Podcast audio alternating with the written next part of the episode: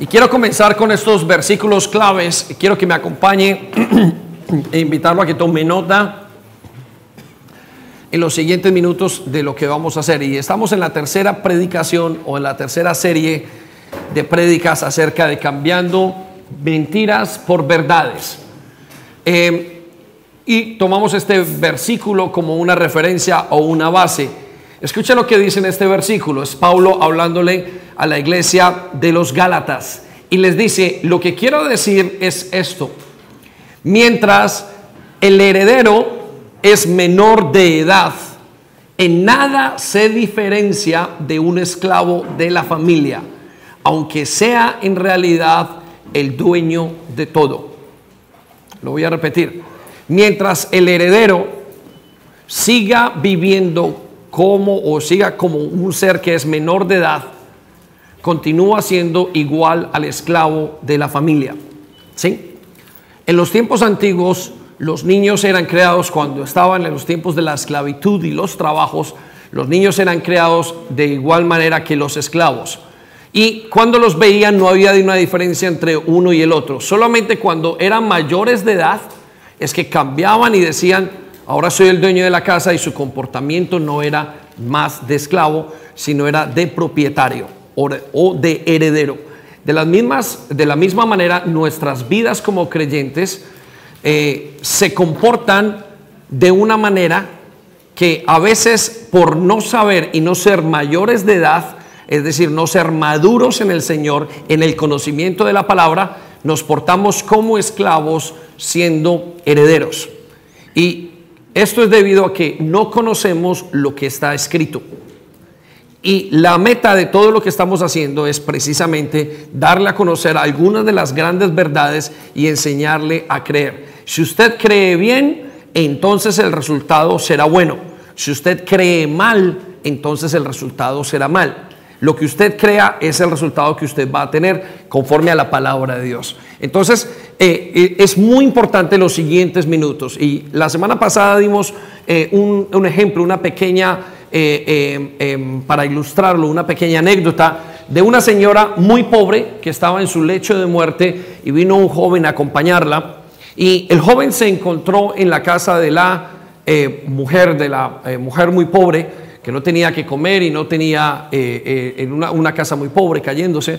Encontró un papel viejo en uno de los cuadros y el papel viejo era un testamento el joven le preguntó a la señora que si sabía qué era eso y la señora dijo, no sé qué es. Solamente sé que me lo regaló mi jefe hace 20 años, un jefe que tuve que era millonario.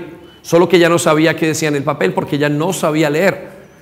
Sí, cuando el joven leyó era el testamento y se había encontrado que la señora desde hace 20 años era totalmente rica y que no tenía que vivir en pobreza ni tenía que vivir en la condenación en la que vivía solo que por ignorancia de no saber leer y de saber lo que había allí escrito, no podía vivir de los beneficios que tenían esa riqueza que tenía. Y me temo que es la historia de muchísimos creyentes. Al no saber las riquezas de Cristo Jesús y lo que Dios ha hecho en la palabra, y lo que Dios ha hecho a través de la cruz del Calvario, no sabemos que somos ricos y vivimos como esclavos.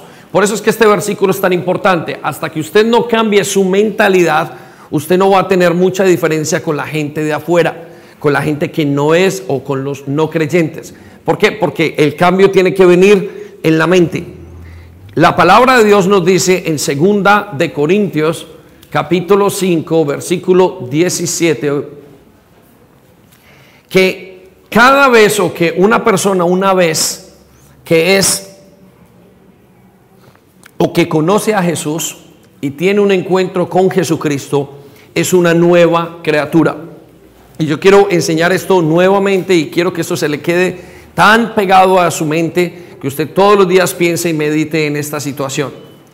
Una persona entonces es una nueva criatura en Cristo Jesús y dice que todas las cosas son pasaron y todas las cosas son hechas nuevas. Pero hay una realidad detrás de este versículo que yo necesito que usted y yo entendamos. La primera realidad es que su cuerpo no cambia cuando usted conoce al Señor Jesucristo. Hay ocasiones donde usted recibe un milagro y la persona vuelve a sanarse, pero la gran mayoría de veces Las personas no cambiamos. Usted tiene 20 años y acaba de conocer o va a conocer a Jesucristo hoy y decide caminar con Él. Quiero decirle que usted será de 20 años. ¿sí? Si usted tiene unos kilitos de más y está conociendo al Señor, quiero decirle que esos kilitos hoy no se van a ir. Usted va a tener que bajarlos. También hay otro cambio que no pasa y es en su mente. Inmediatamente usted conoce a Jesucristo, no hay un cambio total en su mente. Hay un cambio primario, pero es muy pequeño. Hay muchas otras cosas más que tiene que cambiar. Entonces, ¿dónde es una persona una nueva criatura? Es en el espíritu. Es su esencia, es su naturaleza. Es decir, usted ya puede cambiar. Usted ya puede y alcanzar una cantidad de cosas que usted no se había imaginado antes, pero usted tiene que echarlas a andar. ¿sí? El cambio que usted tiene y una nueva, la persona es una nueva criatura en Jesús, en su espíritu. Desde su espíritu va a descender o va a entrar todo el cambio que el creyente tiene que tener. Ahora, el cambio que Dios nos pide que hagamos ahora es en nuestra mente. Y por eso encontramos por allá en el capítulo 12 de Romanos, donde Él nos dice que Pablo le enseña a la iglesia de Roma, y lo enseñamos ahora, que es necesario que usted se presente como un sacrificio vivo, santo y agradable delante de Dios. Y a eso se le llama el culto racional. ¿Qué quiero decir con esto? Es necesario que el creyente ahora entre en su habitación más que una canción. Con eso no estamos diciendo que la canción eh, sea una mala canción, que no podamos cantar. Debemos de cantar y es nuestra forma de adorar a Dios. Pero lo que estamos diciendo es que va más allá de simplemente una canción o un culto donde usted levanta sus manos, cierra sus ojos. No, el culto racional pasa cuando usted entra y medita en la palabra de Dios y comienza a comparar la palabra de Dios con las circunstancias y lo que dice la palabra de Dios. Por eso usted ahora como creyente ya no se rige por sus sentimientos. Repita conmigo, ya no me rijo, más fuerte, ya no me rijo por mis sentimientos, sino por la palabra de Dios. Ahora usted que está caminando con Cristo, que va a caminar con Cristo, Quizás hay alguno de ustedes que sea nuevo en este lugar y nunca haya caminado con Jesucristo y nunca le haya conocido. Hoy puede comenzar el día y comenzar a decir y tomar una decisión. Yo quiero caminar con el Señor Jesucristo. Quiero decirle que su vida comienza a ser diferente. Nuestra vida como creyentes ya no se rigen por nuestros sentimientos. Se rigen se, mostrados o se viven por la palabra de Dios. Usted tiene cinco sentidos. Los ojos, los oídos, el tacto, el gusto, el olfato y todos esos sentidos son maneras en que a usted le llega la información a su cerebro. Pero Dios ahora le pide que usted ya no viva por esos cinco sentidos, sino que usted viva por la palabra de Dios. Así es que usted como creyente ahora ya no vive por lo que ve, ni por lo que siente. Usted ahora vive por lo que cree. Vamos a 2 de Corintios capítulo 5 versículo 7. Y quiero que vaya conmigo a ese versículo. Escuche lo que dice, pues nosotros, o sea, los creyentes, ahora vivimos por lo que creemos. Por lo que creemos, repita conmigo, por lo que creemos. Ya no vivimos por lo que vemos. Ahora usted ya no vive por lo que ve, usted ya no vive por lo que siente, usted ya no vive por lo que usted experimenta, oye sino que usted vive por lo que cree. Y lo que usted cree está aquí en la palabra de Dios. Usted ahora como creyente, para que la vida cristiana funcione y tenga el efecto que tiene que tener y seamos, como decíamos al principio, ya no esclavos, sino que somos herederos y cambiemos nuestra mentalidad, tiene que ser vivida por medio de la palabra de Dios. Cuando usted pone esto en su mente y lo pone en obra y lo cree y cree en ello y confía, entonces Usted es una persona que vive por la palabra de Dios. Y esa es una vida totalmente diferente. Por eso hay muchos creyentes que viven como esclavos. Y hay muchos creyentes que la gente los ve de afuera y dicen, uy, yo no quiero esa vida. ¿Y quién quiere una vida religiosa? ¿Quién quiere una vida de obligaciones religiosas donde usted tenga que ser obligado a venir a la iglesia, donde usted tenga que obligarse a, leer, donde usted tenga que obligarse a hacer una cantidad de cosas? Es de las vidas más aburridas que hay. De hecho, la gran mayoría de nosotros hemos corrido de la religión tradicional a Cristo porque no queríamos una religión, queríamos una relación. Hay una gran diferencia entre religión y relación. Religión es una cantidad de cosas en las que yo tengo que cumplir a Dios y una relación es algo que me deseo hacer. Es algo que yo quiero, anhelo estar. Es una relación que no tiene un formato más que tiene una, una manera de ser. Y esa relación es con Jesucristo. Entonces, eh, la razón por la cual muchos de los creyentes no están viviendo y están experimentando una vida como dice la palabra de Dios es porque todavía están en lagunas mentales. Todavía están creyendo mentiras del pasado en sus vidas. Y esas mentiras están determinando cómo ellos viven. Entonces quiero que se pregunte qué cosas está usted creyendo que no son la realidad de Dios, sino que usted está creyendo como su familia le enseñó, usted está creyendo como usted está acostumbrado o estaba acostumbrado en su país. Usted está creyendo en determinadas maneras. A eso se le llama mentalidad de esclavo. Y una vez usted cambia esa mentalidad de esclavo por mentalidad de hijo de Dios, usted cambia radicalmente su vida. Y lo que el fruto que esto trae en usted es maravilloso. Y esto es de lo que lo quiero hablar en los siguientes minutos. El fruto que trae cambiar su mentalidad y su manera de pensar por lo que Dios dice va a traer un cambio en su vida tan agradable y va a traer un cambio tan radical en su mente que usted va a ver la vida en Cristo de una manera totalmente diferente. Y eso es lo que queremos que usted pueda ver hoy. Y hoy vamos a la tercera verdad. Entonces, hoy quiero hablar acerca de la verdad o de lo que pensamos acerca del perdón de nuestros pecados. Quiero hablar acerca de eso y eso es uno de los temas quizás más, más importante. Quiero preguntarle las siguientes cosas. ¿Está usted experimentando condenación en su mente a la hora de orar? ¿Experimenta usted que le falta perdón? Ah, yo siento que Dios no me ha perdonado.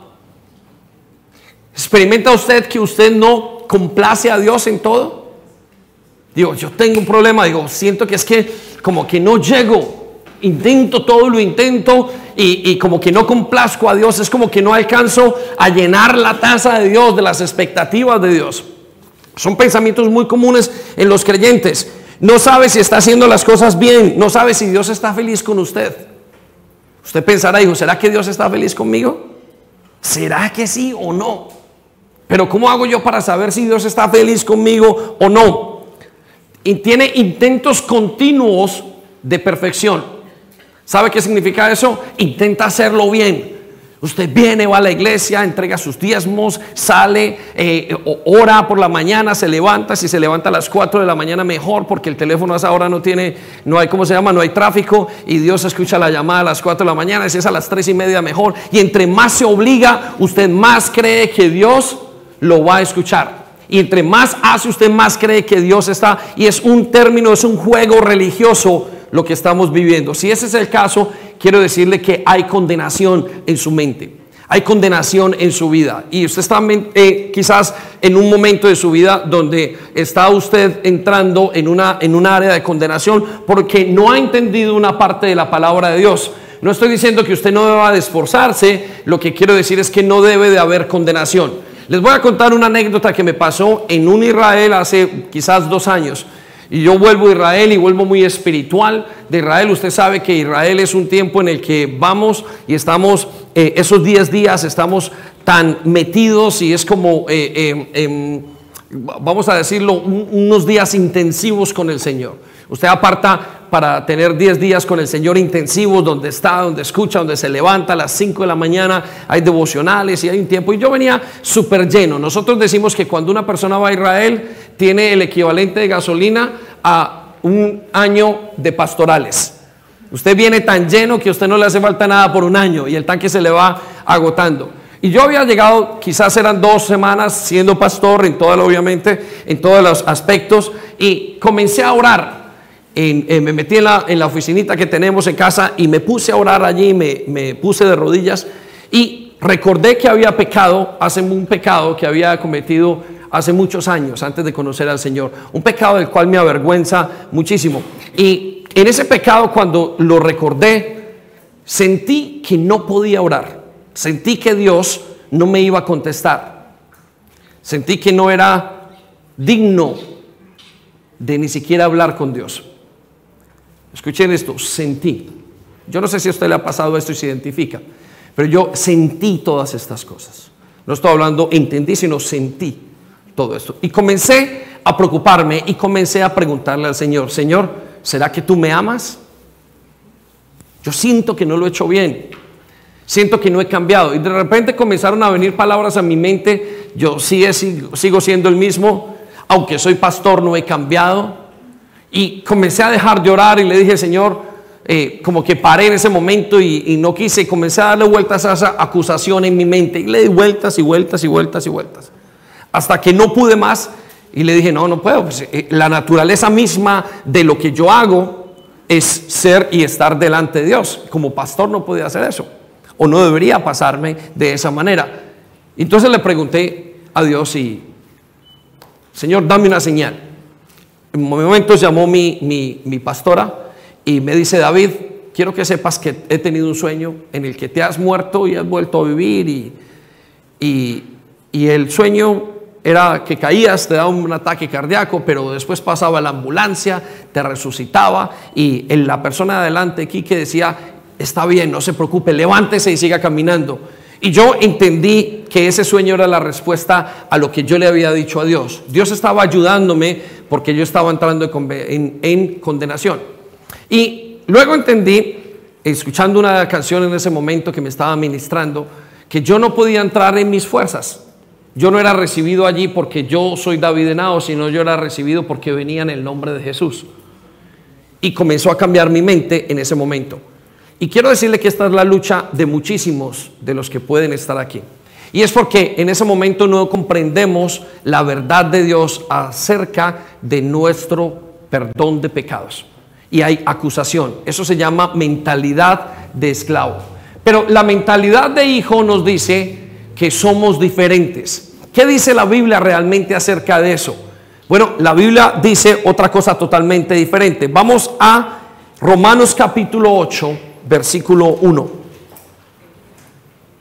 Y se la quiero dar en tres traducciones, porque nos va a dar tres cosas diferentes. ¿Qué dice la Biblia acerca de si estoy condenado? ¿Qué pasó con mis pecados anteriores? ¿Será que no he cambiado? Y mire lo que dice la palabra de Dios. En Romanos capítulo 8, versículo 1 de la Reina Valera 2015. Ahora pues, ¿cuándo? ¿Cuándo? ¿Cuándo es ahora? Hoy, en este instante. Mire lo que le decía Pablo y lo que es una verdad para los creyentes y los hijos de Dios. Ahora pues, ninguna condenación hay para los que están en Cristo Jesús. ¿Qué dijo? ¿Ninguna o alguna? Ninguna. Ninguna. Quiere decir, no hay condenación para los que están en Cristo Jesús. En la palabra de Dios dice que ahora usted no está, ahora que usted está en Cristo y que va a comenzar una relación con Él, ya usted no es condenado por nada ni por nadie. El Señor ya no lo condena. Vamos a la, PDT, la siguiente eh, traducción. Miren lo que dice. Así pues, ahora Dios no condena a los que están unidos a Cristo Jesús.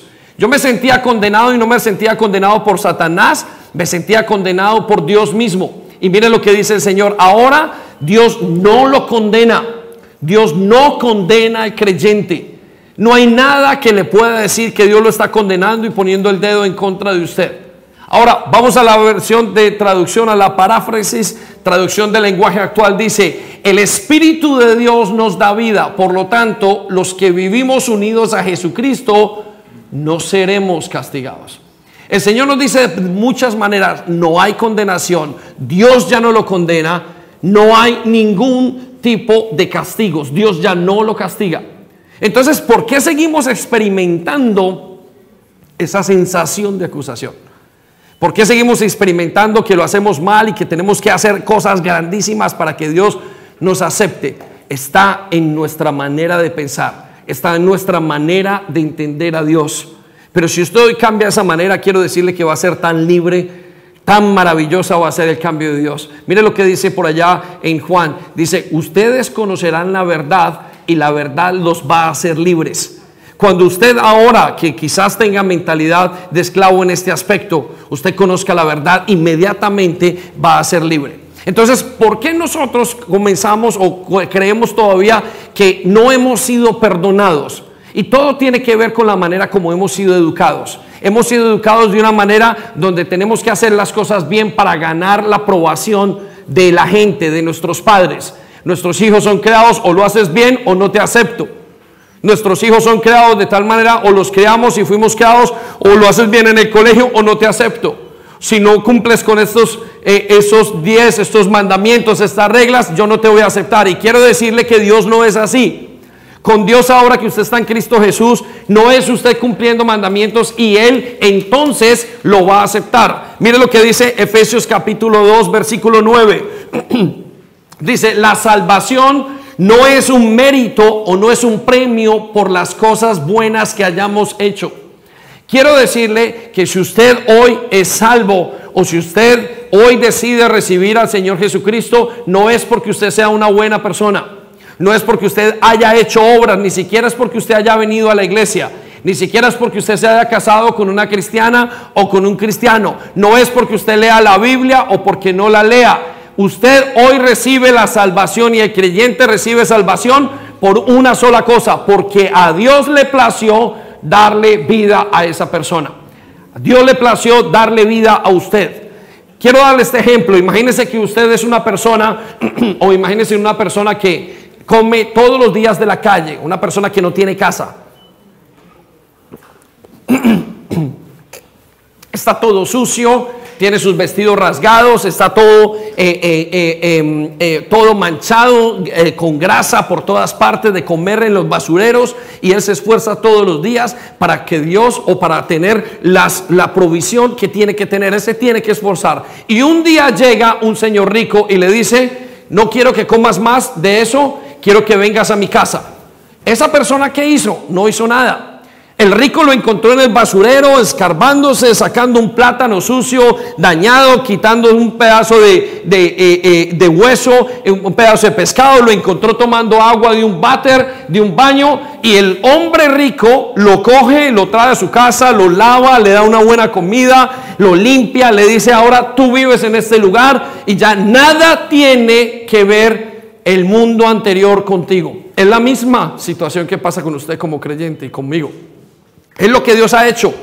Dios nos ha sacado de los basureros, de estar comiendo cosas dañadas, de estar comiendo cosas podridas, de estar tomando agua del váter, de una manera de vivir sucia que traíamos y nos sacó y nos puso en una casa, nos da una cama limpia, nos limpia, él mismo nos coge los pies, le quita todo eso, nos baña todas las cosas y luego nos pone un gran vestido blanco, estamos limpios, olorosos, preciosos estamos es decir, de gran valor.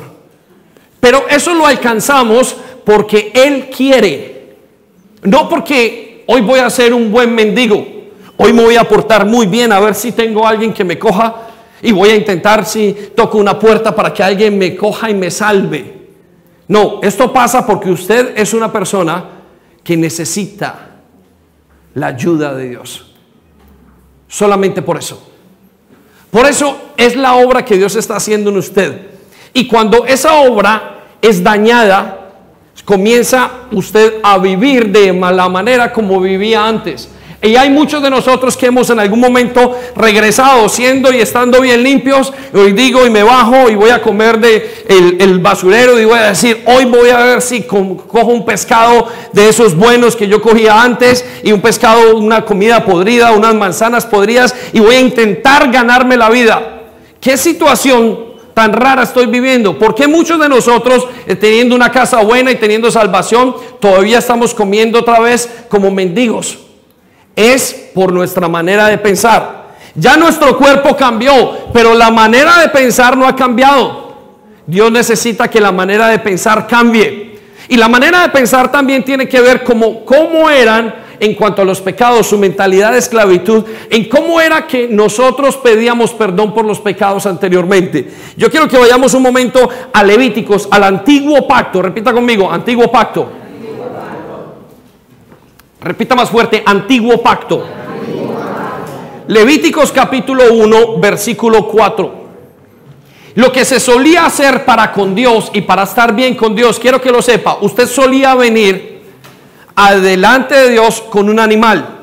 Y cuando usted venía con el animal después de haber pecado, si usted había hecho algo, si usted había peleado con su esposa, si usted había hecho una situación, si usted había robado, usted traía ese animal, ponía las manos y cuando ponía las manos Dios transmitía el pecado sobre ese animal. Escuche, hay una paráfrasis aquí, dice, y allí pondrá su mano sobre la cabeza del ternero o del cordero en otros casos y lo matará. Y así yo recibiré su ofrenda con agrado y le perdonaré sus pecados. Repita conmigo, perdonaré sus pecados. Esta manera de hacer era una manera de nosotros venir y ganar. Entonces yo tenía que comprar, esforzarme, comprar el cordero, traerlo cada vez que pecara. Y lo traía delante de Dios. Eso se llama el sistema del antiguo pacto.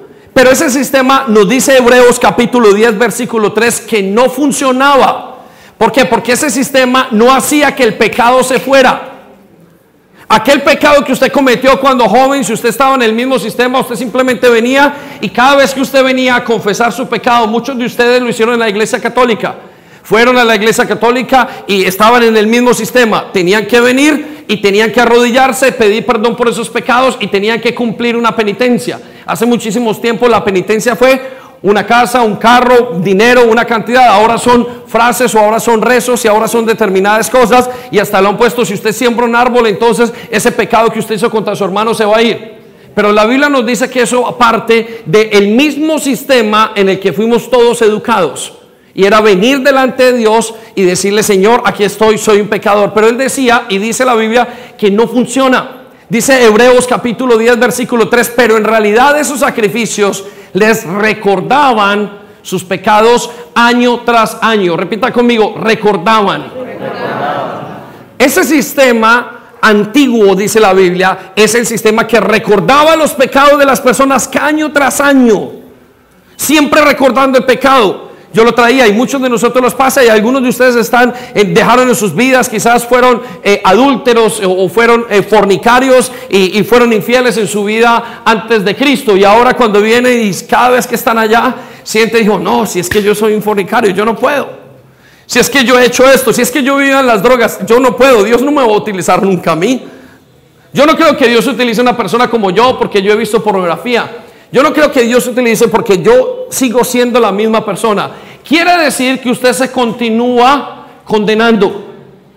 ¿Por qué? Porque usted continúa viviendo en el mismo pacto que usted vivía anteriormente. Es decir, usted ya está aquí en la casa del rey limpio, pero usted continúa yendo por las noches cuando no puede a la mentalidad de mendigo. A ver si hay algún pan por ahí duro, un pan viejo, un pan mohoso, un pan con hongos. Y ese pan con hongos lo que lo hace es tener fastidio en su interior. Y Dios dice que ese concepto, ese antiguo pacto, lo que hacía era recordarle a la gente una cantidad de cosas vez tras vez, no has cambiado. Y ese día me dijo, David, no has cambiado y me lo recordaba. Yo estaba como viviendo en los dos pactos. Romanos, perdón, Hebreos capítulo 10, versículo 6, nos recuerda también una gran verdad, que Dios no estaba a gusto con ese sistema. Quiero que sepa esto, esto es muy importante. Dios no está a gusto con ese sistema. Dios no está a gusto con el que usted, el sistema que usted vuelve y recuerda su pecado cada ocho días.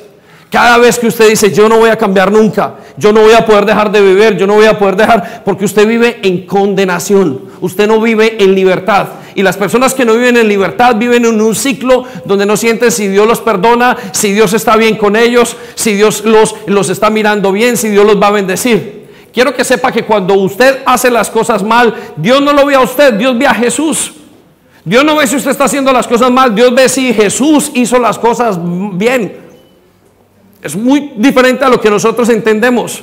Ya Dios no lo ve a usted, Dios ve a Jesucristo. Es lo que Él hizo en la cruz del Calvario. Ya Dios no lo ve a usted pensando y diciendo, mira David de Nao, cómo lo ha hecho de mal. Lo que dice Dios es, mira cómo lo ha hecho Jesús de bien. Y quiero decirle otra cosa, aún cuando usted lo hace bien, Dios no ve lo bueno que usted está haciendo, Dios lo ve lo bueno que Jesús hizo. Y eso se llama la gracia, se llama el nuevo pacto. Dios no está contento con la manera de venir y recordar y recordar y recordar los pecados. Por eso dice, holocaustos y expiaciones por el pecado no te agradaron. Repita conmigo, no te agradaron. Él dice que no le ha agradado ese sistema. Ese sistema no le agradó y dijo, quiero cambiar ese sistema. Eso se llamaba un pacto. Y se llamaba, el, se le llama ahora el antiguo pacto. Dijo, ese sistema no lo puedo cambiar. Yo necesito que usted entienda que esos dos pactos, usted vivimos, nosotros nacimos en pecado, nacimos en ese pacto anterior. Pero ahora que usted está en Jesús, usted entra en un nuevo pacto. Y ese es el pacto de Dios. Escuche, Jeremías capítulo 31, versículo 31 al 34. Mire lo que dice Dios acerca de ese antiguo pacto. Quiero que lo vea y lo escuche bien y ponga muchísima atención. Mire lo que dice. He aquí que vienen días, dice Yahweh, en los cuales haré un nuevo pacto. Repita conmigo, nuevo pacto. ¿De qué estaba hablando? Estaba hablando de cuando el Señor Jesucristo viniera al mundo. Y le dice, he aquí, van a venir días en que voy a hacer un nuevo pacto con ustedes. Y si dice un nuevo pacto es porque había uno antiguo. Y dice, van a venir días en que voy a hacer un nuevo pacto con la casa de Israel y con la casa de Judá. 32. No como el pacto que hice con sus padres el día que tomé su mano para sacarlos de la tierra de Egipto. Dios comenzó un pacto con ellos y ese pacto fue, fue enseñado a nosotros a través de la cultura de la religión que nos enseñaron. La religión es un pacto antiguo en que yo cumplo una serie de normas y Dios me acepta. Pero la relación con Jesucristo es Jesucristo cumple todas las normas y Él te acepta. Son dos cosas totalmente diferentes. Con una religión usted tiene que hacer una cantidad de cosas para ser aceptado. Con Jesucristo Él hace todo para que usted sea aceptado. ¿Estamos? Ese nuevo pacto dice lo voy a hacer con todos porque el antiguo nos está diciendo aquí no es bueno. Y está diciendo, porque ellos invalidaron mi pacto. Aunque fui yo un marido para ellos, dice Jehová. La expresión un marido para Jehová, para ellos está diciendo, aunque yo fui fiel con ellos, aunque yo los protegí. Aunque usted esté con Dios, aunque usted conozca a Dios, el antiguo pacto no es bueno, porque usted siempre lo va a invalidar. Ustedes y yo no somos capaces de vivir en el antiguo pacto. Usted no es capaz de vivir de la manera, usted vive Usted, la única manera que usted sabe vivir es que usted lo rescaten y lo pongan a vivir en una casa buena y que venga un hombre rico y lo tome y lo siente y usted viva en la casa. Usted no es capaz de vivir como mendigo porque como mendigo morirá. Y eso es lo que Dios nos está diciendo al día de hoy en cuanto a los pecados. Vamos al siguiente versículo, versículo 32, escucha 33. Escucha lo que dice, pero este es el pacto, repita conmigo, pacto. Este es el pacto que haré con la casa de Israel después de aquellos días, dice Jehová. Daré mi ley en su mente y la escribiré en su corazón. Dios dice que el nuevo pacto que Él trae con nosotros es un pacto en el que Él va a escribir todos los mandamientos y va a hacer que nosotros vivamos las cosas de Dios sin que cometamos pecado. Y la única manera de hacer eso es a través de Jesús. Por eso cuando un creyente está, cuando un creyente está, o cuando eh, una persona es creyente, ponte de pie un momento, Sebastián y Darwin, cuando una persona es creyente y comete un pecado, hacia adelante, Sebas, Dios ya no ve al creyente para acusarlo, quien Dios ve es a Jesús. Ahora que usted hace algo, ya Dios no lo ve a usted. Dios ve a Jesús delante de usted. Por eso, aunque Darwin se porte mal, Dios ya no ve a Darwin las cosas malas que él hace, Dios ve las cosas buenas que ya Jesucristo hizo. Denle un aplauso al Señor.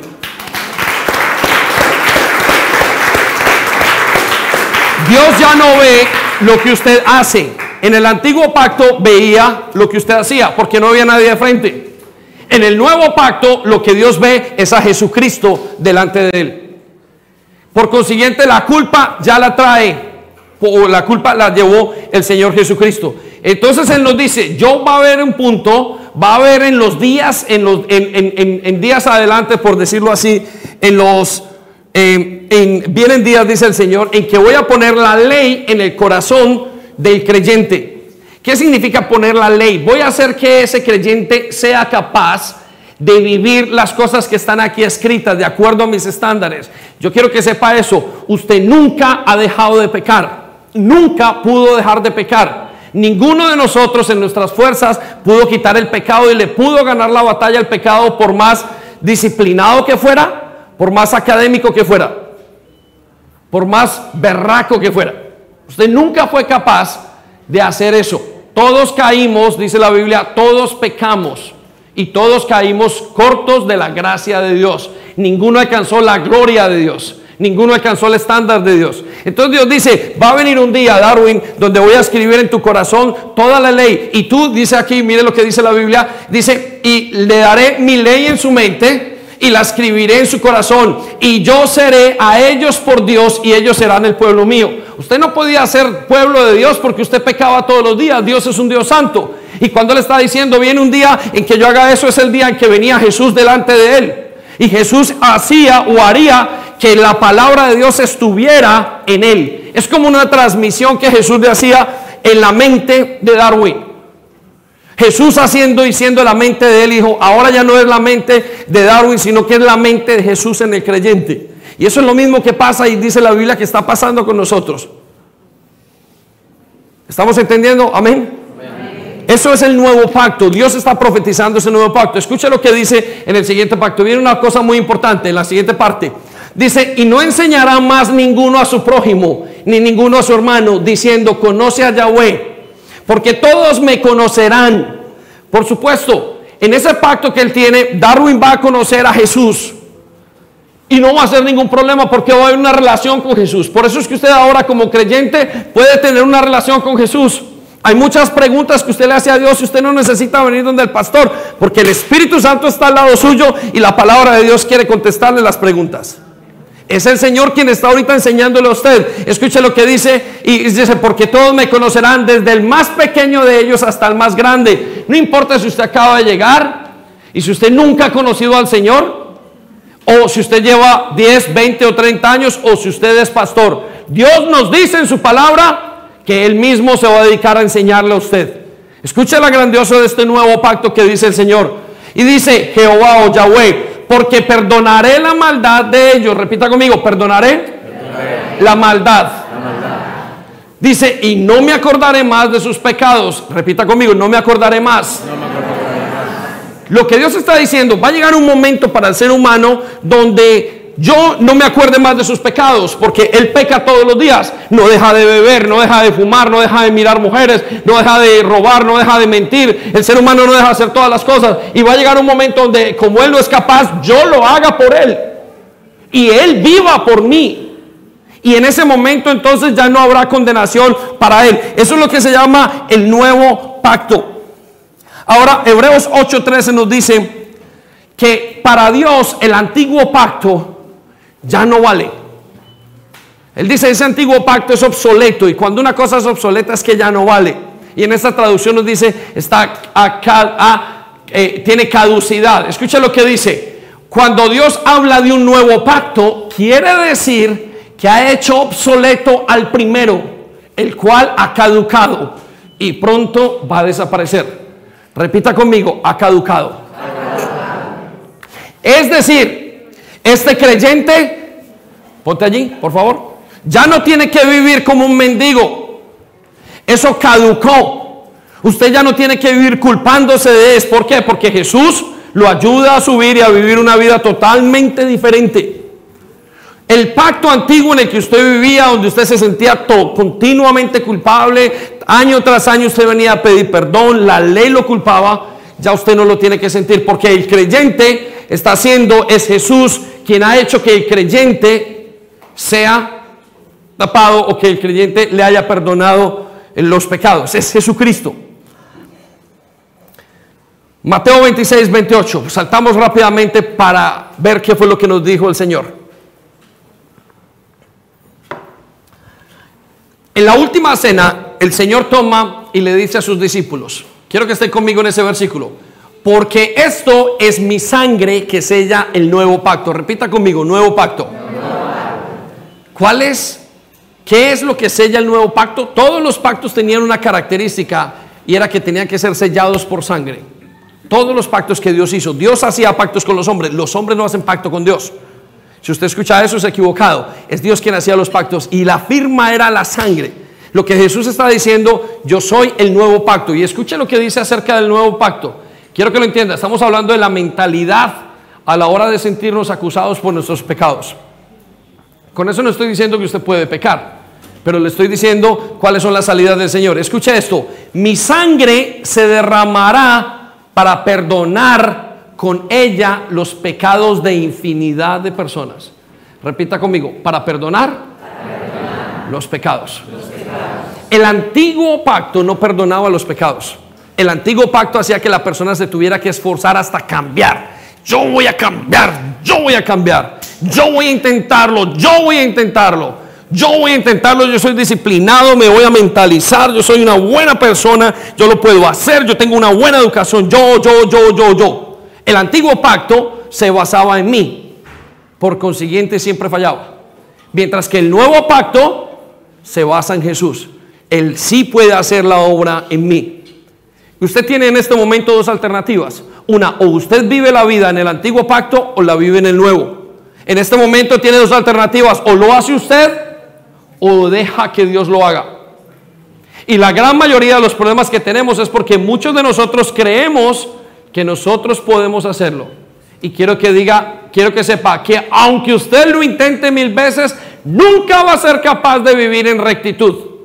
Y si hoy dejó de fumar, mañana mirará a una mujer con deseo. Si hoy dejó de robar, mañana estará molesto en su corazón. Si hoy dejó de pecar en alguna situación, mañana usted dirá algo en contra de Dios, porque usted no es capaz de dominar el pecado. No hay un ser humano que sea capaz de dominar el pecado. La única manera en que un ser humano puede dominar el pecado es a través de Cristo Jesús. Es a través del nuevo pacto. Por eso es que hoy nos podemos acercar a un pacto donde nosotros tenemos un acceso y una entrada completamente libre. No quiere decir que sea gratis, es gratis para usted, pero Dios pagó por esa entrada. Dios dio su vida en el Calvario para que usted y yo pudiéramos entrar al nuevo pacto con Él. Ya Él es justificado por Jesucristo. Ya usted ya no ve a Darwin, usted ve a Jesús. Usted ya está tapado en Jesús. Está tapado, está en Jesús. Y esa pequeña palabra en es muy importante. Infinidad de pecados. O sea que quien es el nuevo pacto es Cristo Jesús. Quiero llevarlo a Isaías capítulo 53, versículo 6. Escuche lo que dice Isaías 53, capítulo 6, en esta versión. Nosotros fuimos quienes nos extraviamos. ¿Quiénes extraviaron? No escucho. ¿Quiénes extraviaron? Ustedes y yo fuimos los que robamos. Ustedes y yo fuimos los que hicimos lo que no debíamos haber hecho. Ustedes y yo fuimos los que nos molestamos. Ustedes y yo fuimos los que fornicamos. Ustedes y yo fuimos los que adulteramos. Ustedes y yo fuimos los que mentimos. Ustedes y yo fuimos los que blasfemamos. Nosotros fuimos los que nos extraviamos como ovejas, dice el Señor. Nosotros quienes seguimos nuestro propio camino. Usted eligió su camino y usted se llevó a la muerte que tenía que ser llevada. Pero mire lo que dice el Señor. Pero Dios echó sobre él la culpa y los pecados de cada uno de nosotros. Escuchen lo que dice el Evangelio de Dios. Este hombre tenía que ser castigado. Este hombre tenía que ser flagelado. Este hombre tenía que ser maltratado. Este hombre tenía que ser pagar la condena. Y Dios dijo, no lo voy a poner en él, la voy a poner en Jesucristo. Eso es lo que nos está diciendo. Él lo hizo sí lo hizo mal, sí fue responsable, sí hizo todas las cosas malas que hizo, pero Dios en su misericordia, en el nuevo pacto dice, las pongo en este cordero inmolado. Toda la ira de Dios cayó en él.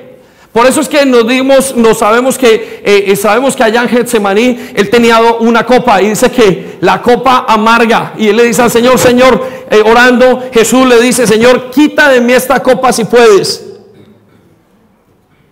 Y Jesús dice, pero que se haga tu voluntad. La copa que él no quería beber o que él se preguntó, no que no quería, que se preguntó para beber, era la copa de la ira de Dios. Hay dos copas, la de la ira o la copa dulce de la salvación de Dios. ¿Cuál se quiere usted tomar? ¿La de la ira o la salvación dulce de Dios? Y esa es la copa de la ira la que se tomó. Por eso nos dice el libro de Isaías 53 que ese pacto consiste en qué? Consistía en que sobre él echado sobre Jesús fue echada la culpa de los pecados de cada uno de nosotros. Es importante que usted lo entienda. Sus pecados, la culpa de sus pecados fue echada sobre Jesús. Entonces, ¿en qué consiste el nuevo pacto? Hebreos capítulo 8, versículo 12 nos dice en lo que consiste el nuevo pacto. Escuchen y anótelo, por favor. En esto consiste el nuevo pacto de Dios con usted. Dice, seré misericordioso con sus injusticias. El nuevo pacto eh, eh, está concluido en que Dios será misericordioso con las injusticias nuestras, con las injusticias del creyente. Y dice, y nunca más me acordaré de sus pecados ni de sus iniquidades. Repita conmigo, nunca más. Y nunca más en el hebreo es la doble negación, como si Dios dice, nunca, nunca. Es decir, Dios nunca, nunca más. ¿Sabe usted cuando usted tiene la expresión nunca? nunca lo voy a hacer. Pero cuando una persona que tiene palabra dice, nunca, nunca, está diciendo, nunca más me acordaré de sus pecados. Está diciendo que nunca más ni se acordará de sus pecados. Y eso es la palabra de la nueva vida para nosotros. Ahora la pregunta es, ¿qué pasa con los pecados anteriores o con los nuevos o con los de mañana? Pastor, ¿qué pasa si yo peco? Colosenses capítulo 12, versículo 13. Escuche lo que dice el Señor. Colosenses capítulo 2, versículo 13. ¿Qué pasa entonces en mis pecados? Pero pastor, ¿cómo Dios hoy cae en este pecado? Créalo, que Dios lo sanó. Crea que Dios lo salvó. La salvación de Dios consiste en creer que Él me quitó todos mis pecados. Cuando usted decide y eh, usted decide no creer que Dios quitó todos sus pecados, Usted no ha creído en Jesús totalmente. Tiene una laguna mental. Eso es creer en Jesucristo. Creer que Jesucristo es su Señor y su Salvador. No es creer que Jesús está y usted va a una iglesia cristiana. Es creer que Jesús libró toda su vida de los pecados. De eso se trata. Y sabe una cosa, muchos de ustedes siguen cometiendo los mismos pecados. ¿Sabe por qué? O muchos de nosotros en algunas maneras, porque no hemos creído que hemos sido perdonados. Lo voy a repetir. Hay muchos hijos de Dios que les encanta bajar a comer de la cloaca y a tomar agua de la cloaca porque todavía no saben que en su casa hay leche, en la casa de Dios. Todavía no saben que en la casa de Dios hay agua pura.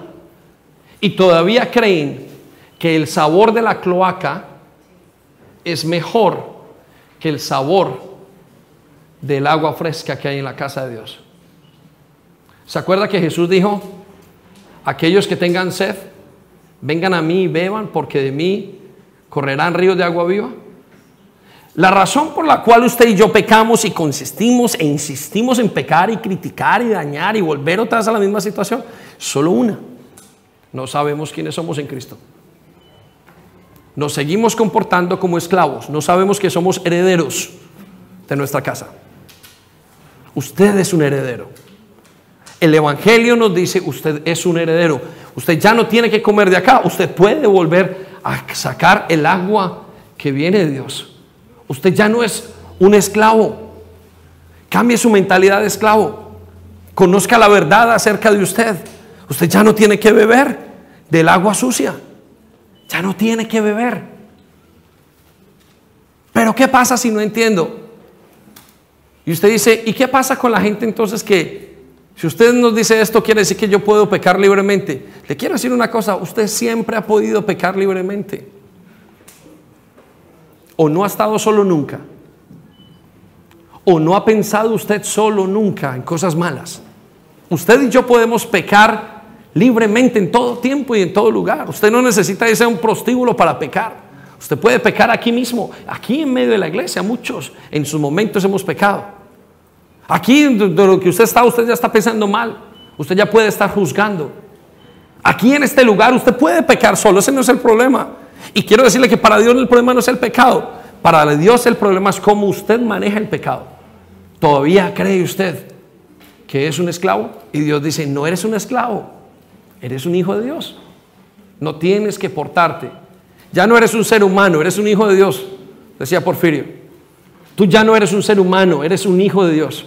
Es otra cosa totalmente diferente. El Señor nos está diciendo, iglesia, cambiemos la mentalidad. Mi El nuevo pacto es, ya me llevé todos sus pecados. Aunque usted lo crea, aunque él crea que tiene que bajar a beber todos los días, aunque él crea que tiene que bajar a emborracharse, no lo tiene que hacer. Pues si lo quiere hacer, lo va a hacer. No hay ningún problema. Y su alma sigue siendo el Señor Jesucristo. El alma no se va a cambiar, el Señor nunca va, porque recuerde, el espíritu fue cambiado ya. Usted es una nueva criatura en el espíritu. Su alma no va a cambiar de Dios, su espíritu no va a dejar de ser de Dios. Aunque él vaya a este lugar, él sigue siendo hijo de Dios. Y sigue tomando de la cloaca y sigue siendo hijo de Dios un día, dos días, un año, dos años. Pero el día que este hombre entienda que ha sido liberado del pecado, que no tiene problemas sin más condenación, este hombre sube, se vuelve el hombre fuerte que es. ¿Qué Dios dijo que era? Deja de ser esclavo y se vuelve hijo de Dios. Y solamente es creyéndolo. Pero pastor, solo creyéndolo, sí. Porque la Biblia dice por gracia, no es por obras. O usted cree que usted va a decir, hoy me comporto bien, dice él, y seguro que Dios me sube. Y es como si usted le hubiera dicho, ¿para qué moriste por mí, por mis pecados? Escuche lo que dice entonces Colosenses capítulo 2, versículo 13. Ustedes en otro tiempo estaban muertos espiritualmente a causa de sus pecados. ¿A causa de qué? Y por no haberse despojado de su naturaleza pecadora. Antes ustedes no se habían despojado de la naturaleza pecadora, pero ahora que usted tiene a Cristo, recuerde, usted es una nueva criatura. ¿Dónde? En su espíritu. Como usted es una nueva criatura en su espíritu, usted tiene una naturaleza nueva. Es una naturaleza de salvación, es una naturaleza de santidad. Usted ya no está agarrado a una cosa con podredumbre hacia abajo, ya las raíces suyas no están podridas. Las raíces suyas están en santidad, son de Dios. Entonces usted puede dejar hasta de pecar. No solamente puede dejar de pecar, sino que usted puede hacer más allá del pecado.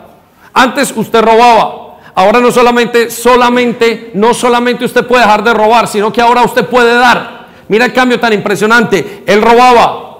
Como él robaba, tenía que cambiar de sus propias fuerzas. Voy a dejar de robar. Sino que Dios lo sube y dice, no solamente voy a dejar de robar, sino que ahora voy a dar. ¿Está comprendiendo la gracia de Dios como es? Es increíble, es maravilloso, más increíble. Es maravilloso lo que Dios hace con nosotros. ¿Por qué? Porque Él murió por nosotros. Ese es el perdón de los pecados. Anote lo que dice allá en lo último. Dice, pero ahora Dios les ha dado vida juntamente con Cristo, en quien nos ha perdonado todos los pecados. ¿Cuántos? Todos. Pero no dijimos que eran los pecados de ayer y los pecados de hoy. Quiero decirle, escriba en una lista los pecados que usted cometió. Inmediatamente van a venir a su mente que usted cometió antes. Ahora escribe un pecado, los pecados que usted cometió hoy. Y ahora escriba los pecados que usted cree que va a cometer en los siguientes 50 años. Uf, en los siguientes 50 años por mi temperamento, por todo lo que soy, por lo que hicieron mis padres, lo que hizo mi mamá, lo que hizo mi papá, por todo lo que ya he hecho. Uy, seguro que voy a pecar aquí, aquí, aquí, aquí, aquí. Y usted lo multiplica por los días del año que quiera. ¿Sí? Si es un pecado por día, son 365 días. Si son 50 años, haga la multiplicación. Y usted no peca solamente una vez al día. Y escuche lo que dice el Señor. Ya los escribió, esos miles y miles de pecados. Ahora quiero que lo cojan, lo boten a la basura y se olviden de ellos. Yo no me acuerdo más, dice el Señor. Dios no se acuerda más de su pecado. Dios no se acuerda más de su pecado. Dios no se acuerda más de su pecado. ¿Quiere vivir usted con la mentalidad anterior? Eso es una cosa suya, pero Dios no se acuerda más. Y Dios no quiere que usted se acuerde más de su pecado. Por eso nos dice a nosotros que Él quitó todos los pecados. Ahora, entonces, ¿por qué vivimos acusándonos? Porque no sabemos esto. Hay dos razones. Una, ignoramos que somos libres. Hay una película que les contaba que era de unos chicos en Nueva York que estaban en un punto en, el parque en Nueva York, en Central Park, y hubo una violación. Y esos chicos eh, eh, fueron llevados a la policía y la policía los llevó y los hizo confesar. Ellos no hicieron nada, pero fue tanta la presión que ellos confesaron que eran culpables y los metieron a la cárcel y los acaban de indemnizar hace unos, unos meses o unos años. Hicieron una película acerca de eso. Lo mismo pasa con ustedes y conmigo. Ya nosotros somos inocentes. Ahora, no inocentes porque nosotros no hagamos nada, porque somos buenos, no. Usted ahora es inocente, ¿por qué? Porque el castigo lo recibió Jesús. Él se comporta mal y el castigo lo recibe Él. Eso es gracia. Él se comporta mal, el castigo lo recoge Él. Él se comporta mal, el castigo lo recoge Él. Es Jesús quien recibe el castigo suyo. Ahora, yo le hago una pregunta. Después de que este caballero ha recibido tantos golpes por su culpa, ¿usted cree que este caballero va a querer que le den otro golpe más? Él va a caer arrepentido, arrodillado delante de Dios, por favor, ¿por qué lo haces una y otra vez por mí? ¿Por qué recibes todos mis pecados? ¿Por qué lo haces? Y él dice, por amor a ti. Entonces, ¿por qué me siento acusado? Es porque no sé quién soy en Cristo. Y dos, porque Satanás me acusa. Usted vive acusado y esa acusación hace que usted no se sienta bien con Dios y que usted no se sienta seguro y al usted no sentirse seguro vuelve y cae en el mismo pecado. Si ve, ¿para qué? Y usted vuelve y dice, no, yo como soy un pecador, yo como, ah, yo es que he bebido, yo es que no, yo no voy a cambiar nunca. Y Satanás coge la mentalidad de los jóvenes y de los creyentes y de nosotros y nos hace sentir indignos. Y cuando ya estamos volviendo otra vez a la casa de Dios, digo, ¿para qué subo? Voy a seguir comiendo aquí la basura que he sido comiendo y usted sigue comiendo la basura. Pero ya la puerta está abierta. Su mente tiene que cambiar. La verdad los va a hacer libres, iglesia. La verdad la vamos a conocer y la estamos conociendo y nos está haciendo libres. Amén. Denle un aplauso a Dios.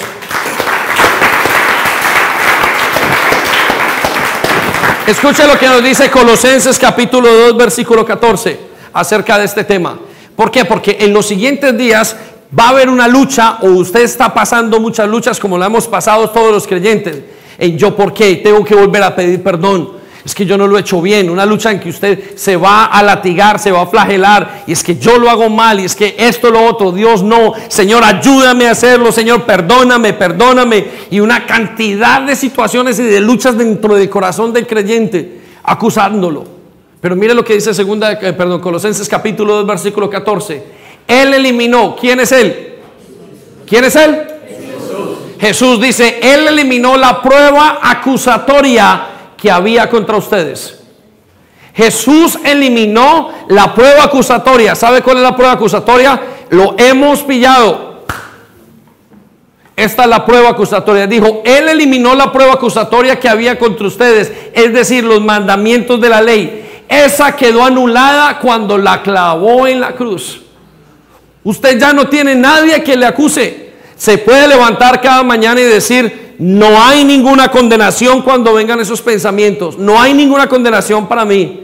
Usted se va a levantar y decir, ah, Señor, hoy recuerdo todo lo que hice y recuerdo que no he sido buen padre y vuelva a su memoria y Traiga la palabra, ya no es lo que usted siente. Porque cuando usted recuerda que no ha sido un buen padre, usted dice, ah, Señor, ¿por qué le he fallado tanto? Y vuelva a la palabra de Dios, no por sus sentimientos. Aquí dice, no hay ninguna condenación para los que están en Cristo Jesús. No hay ninguna condenación, Señor. Hoy es un día nuevo para volver a comenzar. Hoy puedo volver a hacerlo, hoy puedo volver a hacer, hoy caen otra vez cadenas. Señor, ¿qué pasa? Porque usted se va a levantar otro momento y va a hacer, volví a caer en esta situación. Señor, tú dices que yo soy diferente. Usted es diferente, usted es Jesús ahora. Ya su relación con Cristo no depende de lo bueno que haga Él, sino de lo bueno que ya hizo Jesús. Ya no depende de lo bueno que hace Darwin, es lo bueno que ha hecho Jesús, eso es lo que Dios va a mirar. Y si vuelve a fallar, vuelve a mirar a Jesús. Y si vuelve a fallar, vuelve a mirar a Jesús. Y quiero decirle que va a fallar muchas veces. Vuelve a mirar a Jesús. Dios vuelve a mirar a Jesús. Entonces la pregunta que usted se tiene que hacer, ¿será que Dios acepta lo que yo estoy haciendo o será que Dios acepta a Jesús que murió por mí? Hágase la pregunta. ¿Será que Dios va a aceptarlo a usted o acepta que Jesús murió por usted? Usted y yo no podemos producir buenas obras. La única manera que usted puede producir una buena obra es cuando usted camina con Jesús. Ahí usted produce buenas obras porque las está haciendo Jesús. Usted es totalmente diferente ahora. La única manera que usted puede hacer una buena obra es cuando usted está pegado de Jesús. Cuando usted está escondido de Jesús, ya sus pecados son perdonados totalmente. Ya no tiene que volver año tras año a volver a pensar, ¿será que me perdona? ¿Será que me perdona? Tiene pensamientos con los que luchar. Luche con esos pensamientos. O la palabra de Dios o lo que yo estoy sintiendo. O la palabra de Dios o lo que yo estoy sintiendo. O lo que él siente en su mente que está pecando y vuelve a pecar y baja su cabeza y cierra sus ojos actualmente arrepentido y dañado. O lo que dice Jesús, tranquilo, yo estoy contigo. Usted decide. Pero de la verdad de Dios dice que ya no hay acusación para nosotros. Ya no hay acusación, porque Él eliminó la prueba acusatoria que teníamos y estaba en contra de nosotros. Yo no sé qué fue lo que usted hizo, pero Él la eliminó. Y es más, ya no le interesa. Eso se llama gracia y eso se llama nuevo pacto de Dios. Y si usted no y yo no convenzamos a vivir en esta gracia radical que nos cambia, entonces no podemos tener las victorias de Jesús. ¿Viviremos como qué? Como esclavos. Muy bien. ¿Cómo viviremos? Es exactamente. Aquellos que son esclavos no se diferencian. Los hijos, muchos hijos no se diferencian de los esclavos, sino hasta que son, cumplen la mayoría de edad, hasta que saben que son herederos. Usted es un heredero de la gracia de Dios. Jóvenes, ustedes son herederos de la gracia de Dios. Y muchas veces nosotros hemos predicado de la manera que quizás no debe predicarse. En sus casas hemos hecho en la manera que no debe hacerse. Por eso, Romanos capítulo 8, versículo 33. Y llamamos a la banda un momento, por favor. O a Víctor si está allí. No, quédense allí, está bien. Escucha lo que dice mientras los demás vienen. ¿Quién acusará? Repita conmigo. ¿Quién acusará?